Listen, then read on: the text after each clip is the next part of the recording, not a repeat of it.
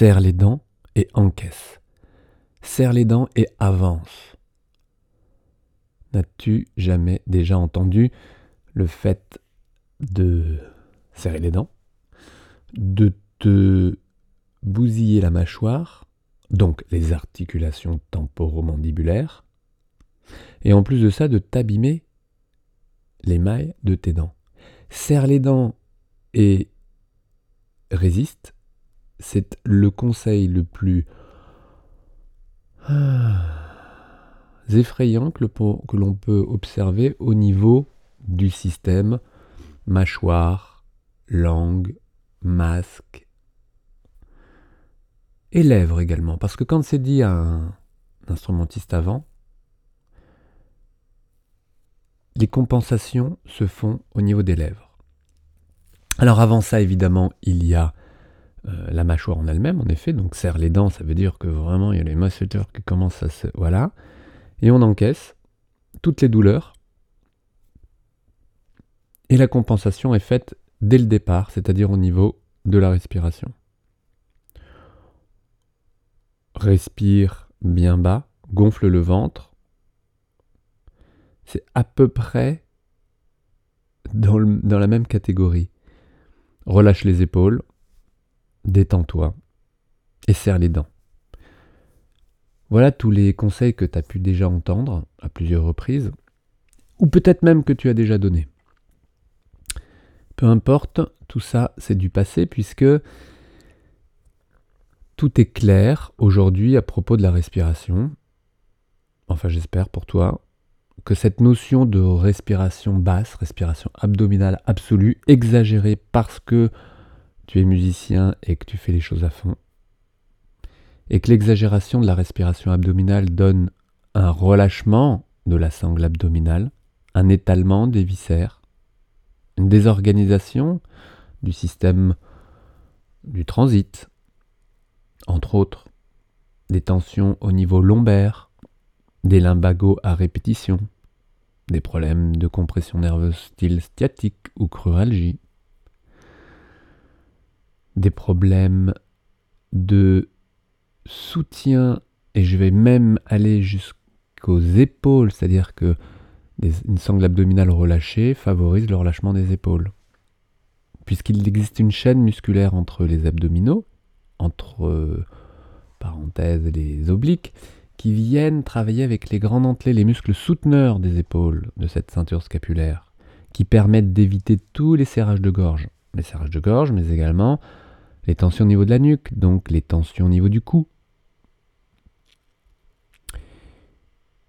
Ce manque de soutien au niveau abdominal aura une conséquence directe au niveau de la manière dont vous gérez votre débit d'air au niveau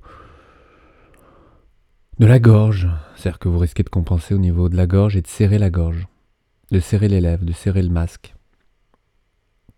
Mais le manque de soutien a une autre conséquence, c'est qu'au niveau des épaules, vous aurez tendance donc à relâcher et à laisser pendre vos 3 kg de bras de chaque côté, donc vos 6 kg plus vos kilos d'épaule plus votre, vos kilos d'instruments.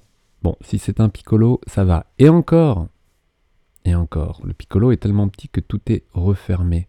Comme hier avec le violoncelle, les angles d'écoute sont très serrés et le risque est à la compensation encore et encore. Donc si vous laissez tomber vos 6-10 kg de membres supérieurs sur votre cage thoracique parce qu'il n'y a pas ce soutien scapulaire, la respiration thoracique sera en plus limitée, voire avec une cage thoracique serrée.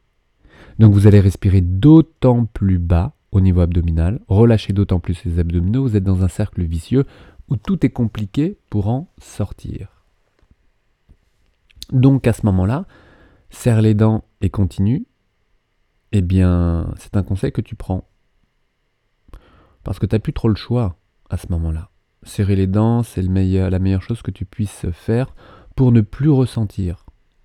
On met une tension tellement grande dans la mâchoire que ces douleurs lombaires, ces serrages de gorge, ces tensions dans la nuque, ces douleurs éventuelles au niveau des mains, puisque des épaules mal portées proposent aux mains des compensations évidentes, tout cela, pour le supporter, tu serres des dents. Je l'ai entendu encore dernièrement, ça m'a encore euh, cassé les oreilles. Hmm, et en fonction du contexte, je relève ou pas.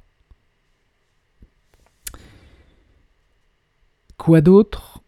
Plutôt que de serrer les dents, il existe un ensemble de 17 muscles que forme la langue, un groupe musculaire incroyablement puissant et agile que tu utilises pour parler, pour chanter, que tu utilises pour avaler, que tu utilises pour téter tout au début de ta vie, et puis que tu utilises pour articuler ton son, tes notes, ton rythme. Et cette langue, quand elle est placée à sa place, eh bien, la pointe de la langue se trouve sur ton palais, là-haut, juste derrière les incisives centrales. Cette place de la langue, de la pointe de la langue au repos, est une place importante puisqu'elle donne un équilibre avec la mâchoire et entre autres les masséters. Donc plutôt que de serrer les masséters, ces muscles de la mâchoire qui te permettent de serrer les dents, d'abîmer tes dents et de, mettre des tensions au niveau de l'articulation, vous savez, juste à la base euh, de tes oreilles, l'articulation temporomandibulaire, l'articulation de la mâchoire, eh bien tu pourrais mettre toute la puissance ou cette euh, colère parfois, ou peu importe quelle énergie, en tous les cas dans la musculature de ta langue, en poussant ta langue pointe au palais là-haut, contre ton palais. Tu la tonifies, tu la pousses. Surtout pas contre tes incisives, surtout pas contre tes dents, tu risquerais de... Non pas de déchausser tes dents, mais de favoriser cette tendance, puisque la langue est très puissante. Donc vraiment contre ton palais. Et au lieu de serrer des dents, tu serres la langue contre ton palais là-haut. Essaye, tu verras, ça t'évitera de serrer la mâchoire, ça t'évitera d'abîmer les dents, ça t'évitera de euh, d'abîmer ton articulation temporomandibulaire et tu pourras, comme certaines autres zones de ton corps, maintenir une stabilité. Et là, je pense volontiers donc là, la sangle abdominale, à la ceinture scapulaire, dans son plaquage d'omoplate, dans tes poignets, dans tes pouces, toutes ces zones qui doivent être tenues, toniques, érigées. Ta colonne vertébrale, bien sûr. Et tout ça en souplesse, tout ça de manière non rigide. Alors, ce secret de langue bien gardée n'est pas un secret, mais simplement une ignorance. C'est-à-dire que quand vous entendez, si tu as déjà entendu parler de la langue par tes collègues, eh bien, tu as peut-être entendu détends ta langue, laisse-la base dans ta boîte à langue, dans ta bouche, relâche ta langue, et tout ça, c'est encore pire que tout. Ta langue doit garder un certain tonus. Lorsque, arrivé à 90 ans, on n'a plus de tonus de langue, on ne se comprend plus, on ne comprend plus la personne qui parle.